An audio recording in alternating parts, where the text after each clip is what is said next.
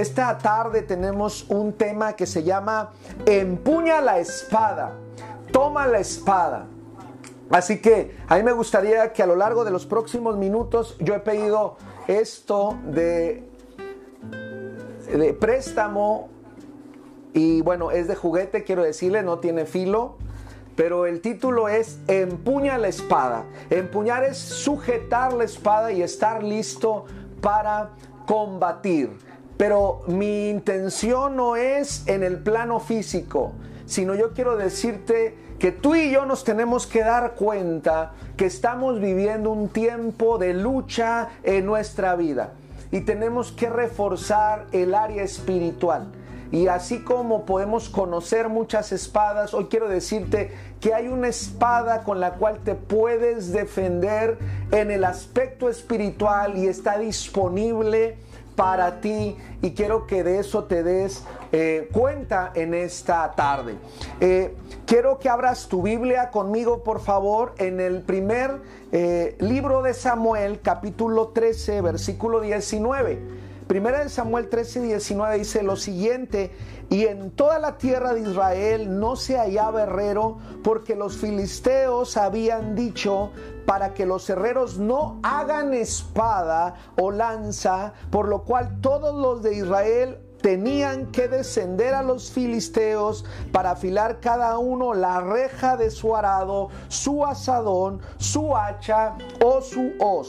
Y el precio era un pin para las rejas de arado y por los asadones y la tercera parte de un ciclo las hachas y por componer las aguijadas. Así aconteció que en el día de la batalla no se halló espada ni lanza en mano de ninguno del pueblo que estaba con Saúl y con Jonatán, excepto había dos espadas, y era la de Saúl y la de Jonatán, su hijo, que las tenían, y la guarnición de los filisteos avanzó el paso de Micmas. Quiero decirte algo respecto a esta historia con la que quiero comenzar, y es que una de las estrategias de los pueblos o de los imperios al ir conquistando era despojarlos de toda arma. Cuando alguien llegaba, y principalmente los pueblos poderosos, estoy hablando del tiempo del rey Saúl, cuando llegan los filisteos y cuando llegan a conquistar y a quitar y a saquear todo, lo primero que les quitan son sus armas. En aquel tiempo, por la, por la edad en la cual estamos hablando, el año, lo que les quitaban eran sus lanzas y sus espadas. Y todo podía quedarse ahí como estrategia de guerra. Les quitamos sus espadas, les quitamos sus tesoros, les quitamos lo más valioso y nos vamos, saqueamos todo. Pero se dieron cuenta que habían personajes claves y estratégicos a los cuales tenían también que llevarse cuando saqueaban un país o una región. Y no era a los panaderos, no era a los que hacían tortillas, bueno, en aquel tiempo no se hacían tortillas, sino a los que se llevaban junto con todo el botín, eran los herreros. ¿Y sabe por qué se los llevaban a los herreros? Porque eran los que fabricaban las espadas, fabricaban las lanzas, fabricaban los eh, objetos para defenderse.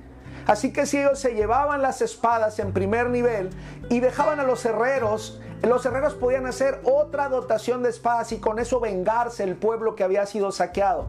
Así que una de las estrategias de aquellos pueblos que iban y acababan y arrasaban con todo era que se llevaban a los herreros y se los llevaban a sus ciudades. De tal forma que en, la, en el tiempo de, del, del verso que estamos hablando, dice que toda la tierra de Israel no se hallaba un herrero, no había un herrero porque los filisteos se los habían llevado para que nadie hiciera ni una espada ni una lanza en el pueblo de Israel. Y si alguien necesitara de un trabajo de un herrero que no tuviera nada que ver con un arma, porque los herreros no solamente diseñaban eh, espadas y diseñaban eh, lanzas, ellos también afilaban todo lo que era arado, asadones y hachas. no para defenderse ni combatir, sino para trabajar la tierra. Así que había gente que necesitaba esos instrumentos para poder seguir trabajando la tierra y seguir alimentándose y alimentando a sus familias. Los filisteos llegaron al acuerdo de decir, nos llevamos a los herreros y si alguien necesitara en algún momento afilar su hacha, afilar su asadón, afilar sus instrumentos para labrar la tierra, que vengan a la tierra de los filisteos y les vamos a cobrar por hacerles este trabajo. Resulta que cuando llegó la dificultad, o sea, cuando llegó la guerra, no había espadas para defenderse. Solo había dos espadas. Y era la del rey y la del príncipe. Supongo yo que las tenían escondidas por ahí y por eso no los filisteos no pudieron llevarse esas espadas. La pregunta es, ¿qué hacen dos espadas para todo un ejército como los filisteos? Y traigo esta reflexión de introducción porque hoy necesitamos darnos cuenta que nuestra fe está pasando bajo prueba. Nuestra fe está siendo probada. Nuestra paciencia está siendo probada. Nuestros pensamientos, nuestro corazón, nuestra vida, nuestra armonía, nuestra paz en familia está siendo probada. Y tú tienes que estar preparado para eso. Hoy vienen embates, vienen pensamientos, vienen situaciones. Y hoy en este momento tú y yo tenemos que darnos cuenta de eso. E, en el tiempo de segunda, del primer capítulo, perdón, del primer libro de Samuel, dice que cuando llegó, eh, dice, y aconteció que el día de la batalla no se halló espada. Creo que hoy es un día de batalla, es un día de esforzarnos, un día de estar listos y preparados. Quiero darte algunos datos respecto a, las espadas. A mí me, me parece sorprendente, estuve dedicando algún tiempo a investigar y dentro de las espadas más famosas hay una espada que portaba un rey que se llamaba Ricardo Corazón de León. Así, eh, se, así se escribe, Ricardo Corazón de León, y está, eh, este título se lo pusieron al rey de Inglaterra que estuvo del año 1189 a 80, eh, 90 años después. Y le pusieron este nombre, Ricardo Corazón eh, de León, porque él tenía una hermosa espada y la utilizaba y era muy valiente. Y entonces por sus hazañas y por sus logros y sus conquistas, le pusieron este nombre. Otra de las cosas que quiero decirte es que eh, alguien dice que la espada fue un objeto que se inventó en el año 4000 antes de Cristo, pero no se hacía como ahora nosotros las conocemos. Cuando empezaron a hacerse, se empezaron a hacer de muchas cosas. Se empezaron a hacer de cobre, pero eran espadas muy débiles. Se empezaron a hacer de bronce, se empezaron a hacer de hierro y finalmente empezaron a hacerse de acero templado y se empezaron a, afilar. No sé si tú sabías que en Europa actualmente todavía eh, hay una ley, ¿sí? Y es que poseer una espada requiere una licencia. Si alguien en Europa lo encuentran con una espada en sus manos, puede ser multado hasta por 3 mil euros.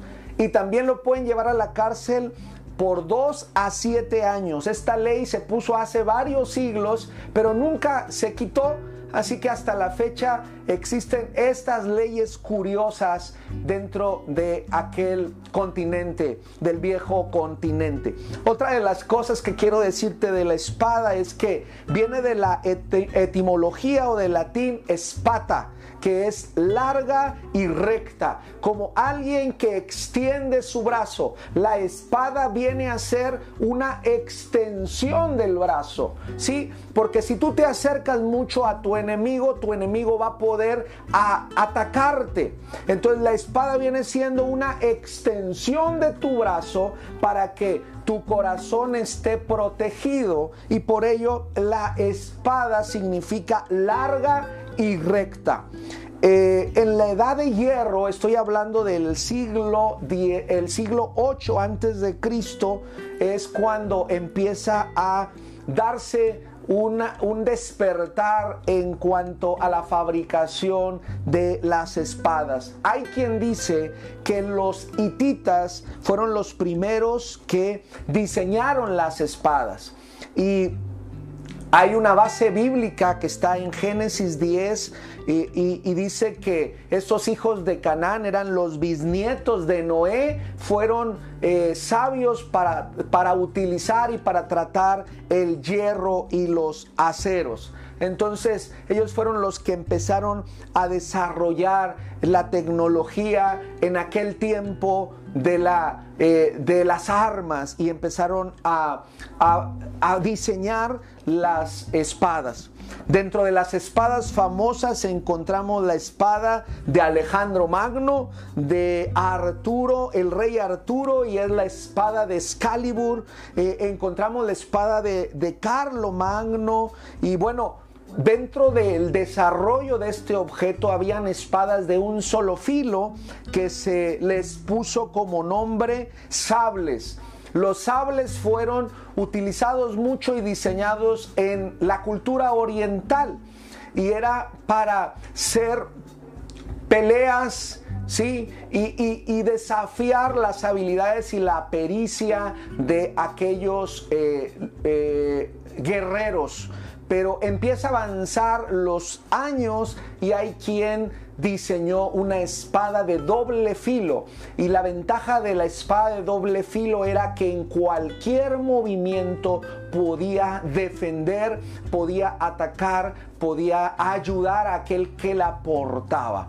Porque si utilizaran una espada de un solo filo, solamente en un solo costado de aquella espada podía traer defensa. Y quiero recordarte lo que dice Hebreos 4:12. Ve conmigo a Hebreos 4:12. Hebreos 4:12 dice, porque la palabra de Dios es viva y es eficaz y es más cortante que toda espada de dos filos. Dice, y penetra hasta partir el alma y el espíritu y las coyunturas y los tuétanos y discierne los pensamientos y las intenciones del corazón. Amén. Quiero decirte recordarte lo que dice eh, el escritor de Hebreos, está diciéndonos que la Biblia tiene un poder sobrenatural y es como una espada no de un filo, sino de dos filos cualquiera que tome la espada de Dios, cualquiera que tome la Biblia, siempre va a ser afectado. Pero quiero decirte que no va a ser afectado negativamente, sino la bendición de este libro del cual estamos hablando hoy es que nadie puede salir intacto cuando tiene contacto con la espada de Dios. Eso significa que la espada de Dios siempre va a afectar a tu vida, siempre te va a impulsar, siempre te va a sanar, siempre te va a llenar de esperanza pero también te va a confrontar con tu realidad. Te va a llegar, dice la palabra en hebreos, que va a llegar hasta lo profundo del corazón. Eso es lo que hace eh, la palabra de nuestro Dios, que llega hasta lo más profundo del corazón.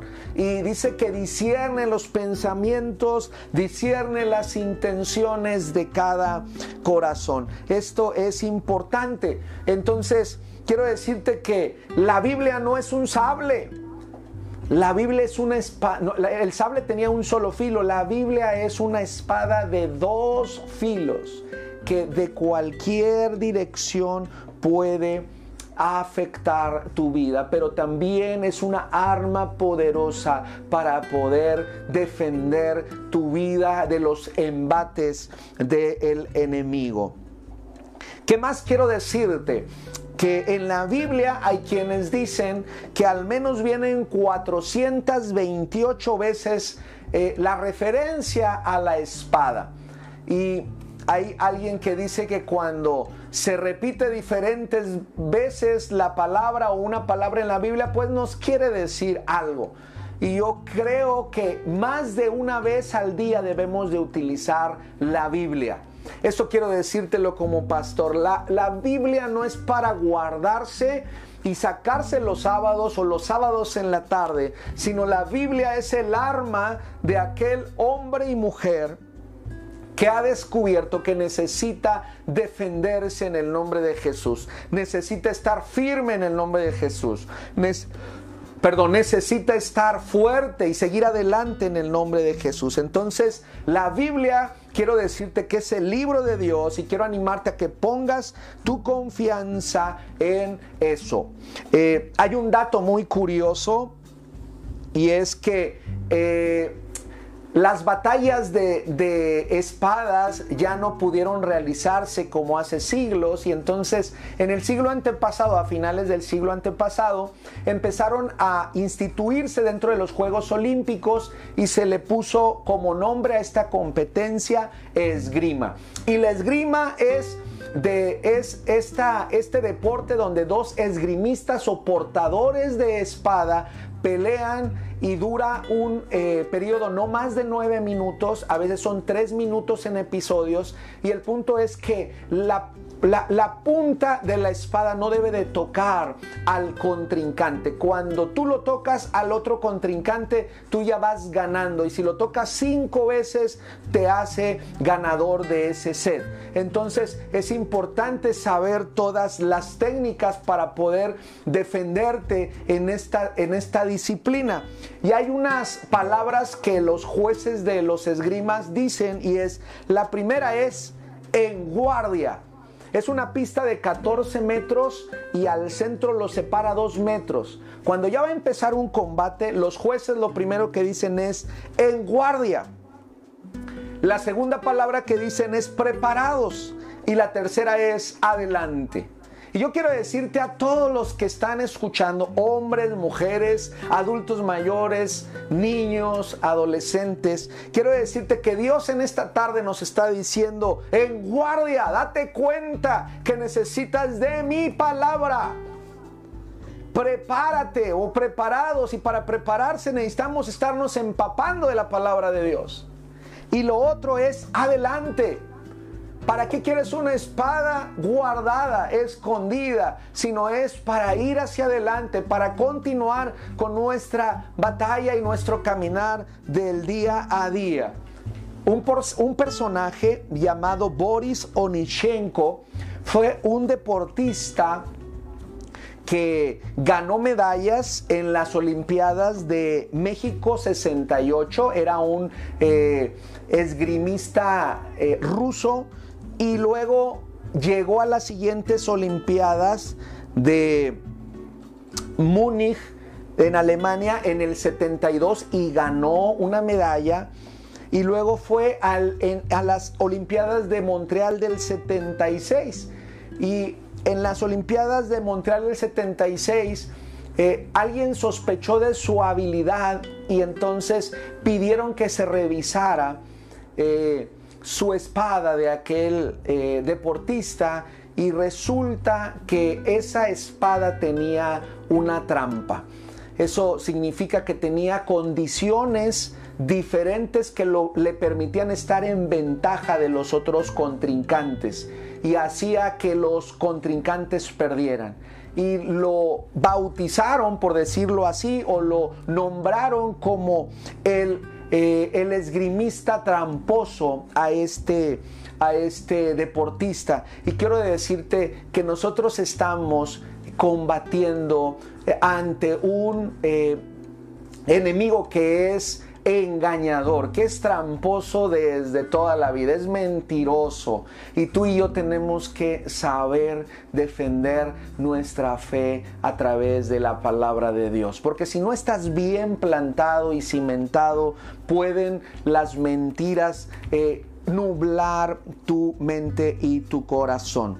Esgrimir viene de la palabra manejar, usar la espada en diferentes eh, circunstancias. Quiero decirte lo que dos apóstoles que estuvieron eh, eh, escribiendo en la palabra de Dios hablan de la Biblia, hablan de la espada y eh, quiero llevarte a, la carta del apóstol Pablo a Efesios 6, 16, por favor.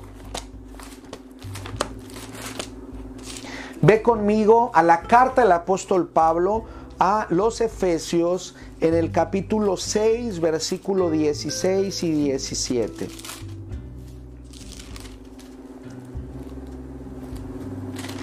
Dice así, sobre todo tomad el escudo de la fe con que podáis apagar los dardos de fuego del maligno y tomad el yelmo de la salvación y la espada del Espíritu que es la palabra de Dios. Amén. Si, algo, si alguien descubrió que necesitaba la palabra para defenderse fue el apóstol Pablo. Y le está diciendo a esta iglesia en los Efesios, donde había el culto a a Diana, aquella mujer Artemisa, era la diosa y había un eh, templo majestuoso. Y toda la gente decía, oye, ustedes no tienen templo, ustedes no tienen diosa, ustedes eh, son poquitos, entonces están en la mentira y entonces el apóstol Pablo les está diciendo, cuando vengan estos embates del enemigo, estos pensamientos, estas tentaciones, recuerden que ustedes tienen que tomarse toda la armadura de Dios y dentro de la armadura de Dios viene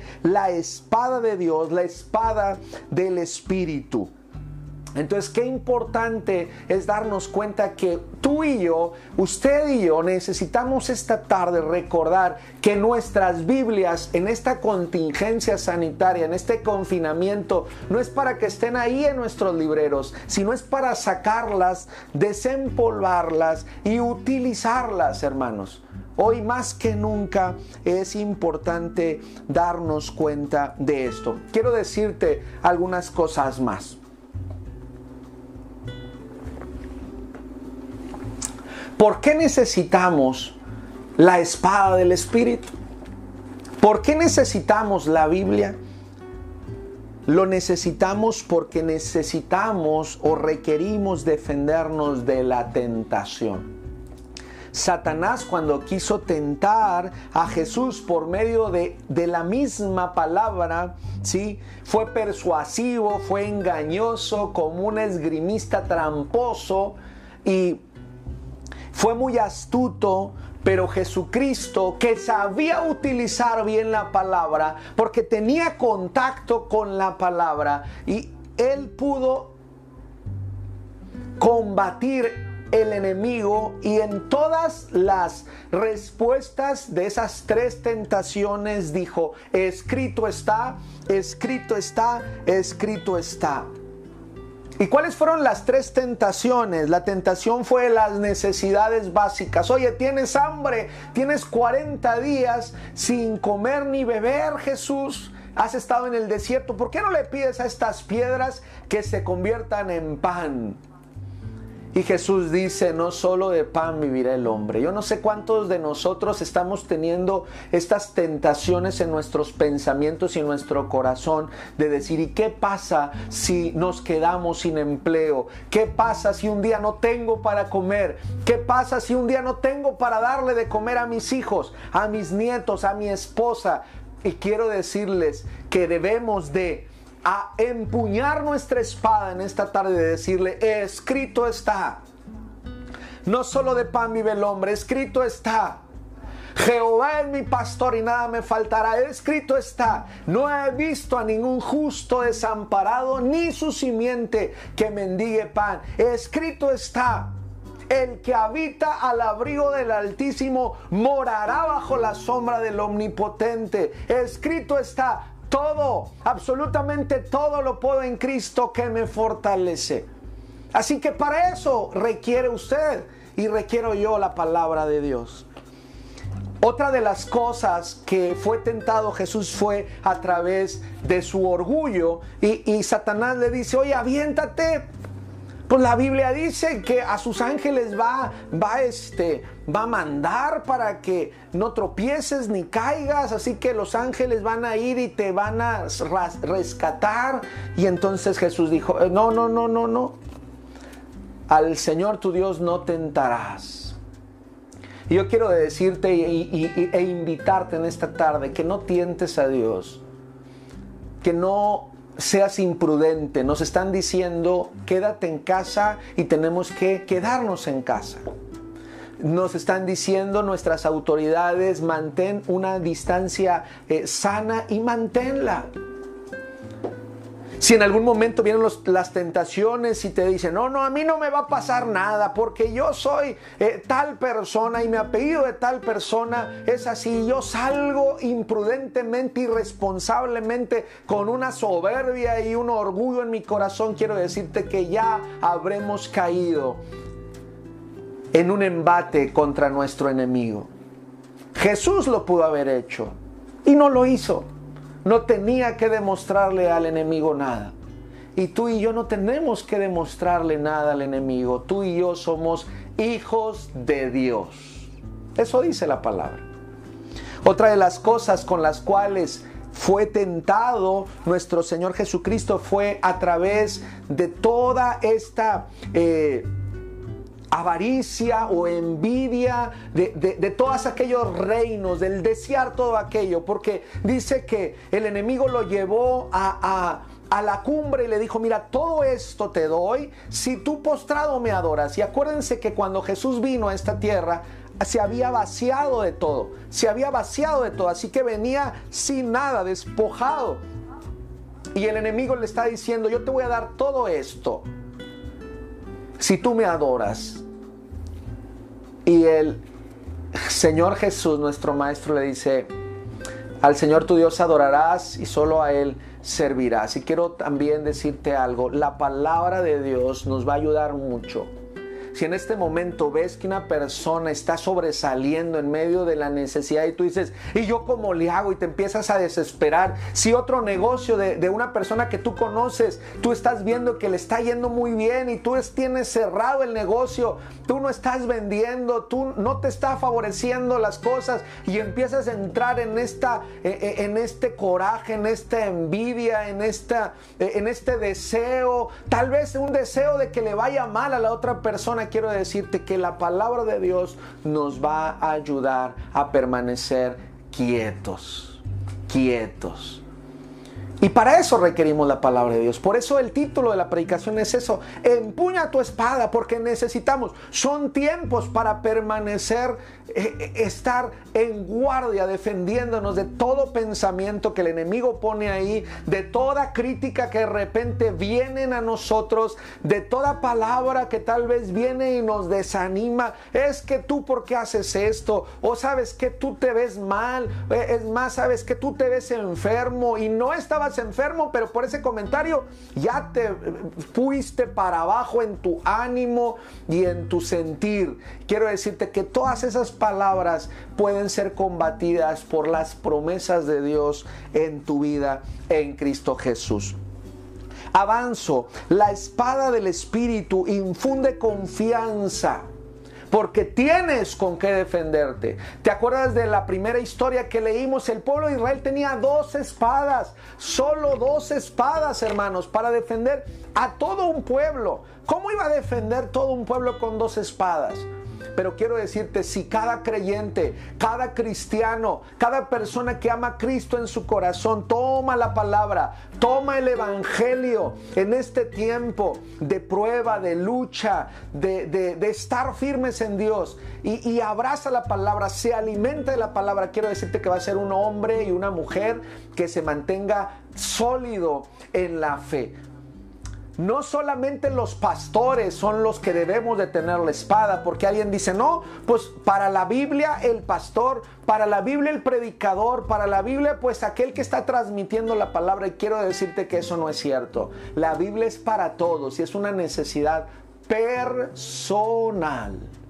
La Biblia es una necesidad personal. El alimentarte es una necesidad personal. Esta transmisión puede durar un poco más de una hora, pero y las demás horas de este día y las horas de mañana, muchos pastores están haciendo un esfuerzo de alimentar a su iglesia y de compartir la palabra a través de los medios que tenemos digitales. Otros están escribiendo eh, reflexiones bíblicas por el teléfono, por correo. Cada quien está eh, eh, haciendo su parte, hermanos, pero nadie podrá estar las 24 horas del día ahí contigo más que tu compromiso de estarte alimentando de la palabra de Dios cada día. Y sabes que la palabra de Dios, cuando tengas contacto con la palabra de Dios, tú vas a hablar palabra de Dios. Cuando alguien te diga, te hable, tú vas a a hablar palabra de Dios. Entonces la gente se va a dar cuenta que tienes contacto con la palabra de Dios. Quiero decirte también que Moisés cuando se quedó enfrentando al mar rojo, Goliat cuando estaba enfrentando este, a David, David se abrazó de la autoridad de Dios, dice, yo voy en el nombre de Jehová de los ejércitos, porque David había conocido a Dios a través de los escritos, de su experiencia, y eran palabras llenas de esperanza. Entonces, la palabra, hermanos, es una bendición. Sabes que encontré un dato y es que se vendió la espada más cara que históricamente se ha encontrado y se vendió en medio millón de dólares y era una espada de un samurái, era una espada de un solo filo, nadie dice quién la compró, pero alguien la compró para una colección de arte de su casa. Entonces esa espada de muchos siglos llegó a venderse en medio millón de dólares, hermanos. Eh, eh, y, lo que a dónde voy con este comentario es quiero decirte es que no cambies ni vendas, ni intercambies, ni menosprecies, ni hagas a un lado el valor intrínseco, el valor que contiene este libro sagrado. Porque tal vez tu negocio puede valer medio millón de dólares, puede valer 10 millones de lo que tú quieras y la moneda que tú manejas, pero nada puede vender o intercambiar el valor de esta espada preciosa. Que sabes, alguien ha dicho lo siguiente, es una espada porque sigue quitando las escorias de nuestra vida y de nuestro corazón. Es una espada que sigue limando nuestras asperezas, nuestros temores, nuestras faltas de esperanza y de confianza en Dios. Quiero darte cinco consejos finales. El primero es, no guardes tu espada. Si tú la tienes, si terminando el sábado tú vas y le escondes a tu espada por ahí, quiero decirte hoy el primer consejo es, no guardes tu espada. Siempre ten la lista, empuña tu espada. Ahora la podemos tener en nuestros celulares. Ahora ya la podemos tener ahí, puede estar al alcance de un clic. Así que tenla lista para cuando vengan esos pensamientos, esas dudas, esos embates del enemigo, esas angustias, la palabra de Dios esté ahí como una espada que tú puedas empuñar y tenerla cerca de tu corazón.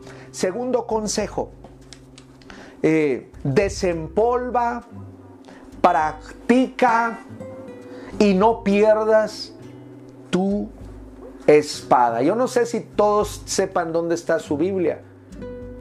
¿Sabe cuándo se nos extravían los objetos cuando realmente no tienen un gran valor? ¿Qué sucede si se te extravía tu celular? Te aseguro que no detienes todo el mundo, detienes a todos en tu casa y les dices, vamos a encontrar mi celular y nadie se mueva hasta que mi celular no salga. Pero ¿qué de la Biblia? ¿Tendrá el mismo valor? Les dices, estoy desesperado, ¿dónde está mi Biblia? Y así desearía que cada uno después de esta reflexión, de forma urgente y desesperada, buscáramos nuestra Biblia y la practicáramos como aquel esgrimista que está practicando todos los días. Y cuando te hablo de practicar es que estés reflexionando, estés afinando tu corazón, estés llenándolo de fortaleza, estés llenando, llenándote de la autoridad de Dios. número eh, tres es, estamos en batalla, así que usa tu espada. Hoy estamos en batalla. Así que yo espero de todo corazón que tú creas que la palabra de Dios te puede ayudar a combatir todo esto que a veces viene, que a veces no te deja dormir, que a veces no te deja en paz. Ayer tuve el privilegio de predicar en una congregación a través de Zoom eh, en, la zona de, de Connecticut. Y me decía una hermana, yo pido oración porque Dios me libró del COVID-19 y me sanó y creo en Dios ahora en esta segunda vez que estoy contagiada, que Dios me va a salvar y me va a sanar. ¿Se imagina, hermano? Era una hermana de nuestra iglesia que era la segunda vez. Ya había salido de una primera crisis y había dado negativo y había sido contagiada por segunda vez. Por la cual quiero que que oremos a nuestro Dios y ahorita les voy a dar el nombre. Pero qué importante es estar esforzándonos en la fe de nuestro Señor Jesucristo. Por eso la espada. Número cuatro es comparte el poder de la palabra con otros. Si te has dado cuenta que la palabra tiene poder, compártela con otros. No andes dando bibliazos. La, la, Biblia no es para que andes dando bibliazos a tu gente. No, no, no. Y mira, esto, esto te pasa porque eres un pecador y esto te pasa porque te lo merecías. La Biblia no es para eso. La Biblia es para que nosotros nos encontremos con nuestra realidad y también encontremos eh, esperanza y consuelo a través del Evangelio de Jesucristo. Así que comparte el poder de la palabra eh, de nuestro Dios. Y quiero decirte también que por último es abraces la palabra de nuestro Dios. Cinco y último, abraza el mensaje de la palabra de Dios. Conservar es cuidar tu espada, es empuñar tu espada. Y quiero terminar con una ilustración, con una historia. Se cuenta que después de que unos niños judíos fueron liberados de un campo de concentración. Fueron llevados a rescatados y fueron llevados para ser alimentados y para que durmieran bien. Habían estado tantos días confinados que no podían dormir. Habían estado desnutridos, así que les dieron, los bañaron, los limpiaron, les dieron de comer y aquellos niños empezaron a comer como desesperados, sin ninguna regla de urbanidad, comieron y comieron hasta que se saciaron y los mandaron a dormir, pero ninguno de ellos comió, ninguno de ellos pudo dormir. La gente que, de, que los estaba cuidando se preguntaban, ¿qué es lo que necesitan? El siguiente día les dieron de comer y comieron como desesperados y los mandaron a dormir y no podían dormir. Hasta que a uno de aquellas personas generosas que estaba atendiendo a aquellos niños se le ocurrió decir, ¿por qué no les damos un pedazo de pan para que lo puedan abrazar cada noche y tal vez esto les pueda dar paz? Y dice que después de cenar esa ocasión les dieron un pedazo de pan y les dieron un pedazo de pan a cada uno de esos niños para que lo abrazaran y se fueran a dormir. Y dice que todos los niños pudieron dormir plácidamente.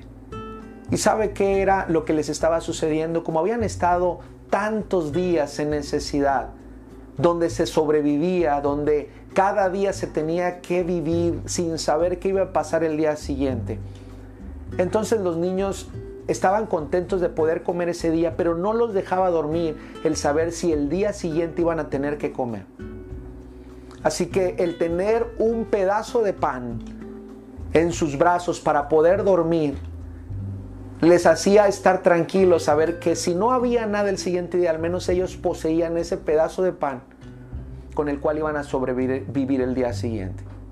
Yo creo, yo creo y quiero decirte que si alguno de nosotros hemos estado batallando en estos días. es importante que abracemos la palabra de Dios. No te estoy diciendo que físicamente tú duermas con la palabra de Dios, sino que las palabras que están aquí en el interior las atesores en tu corazón.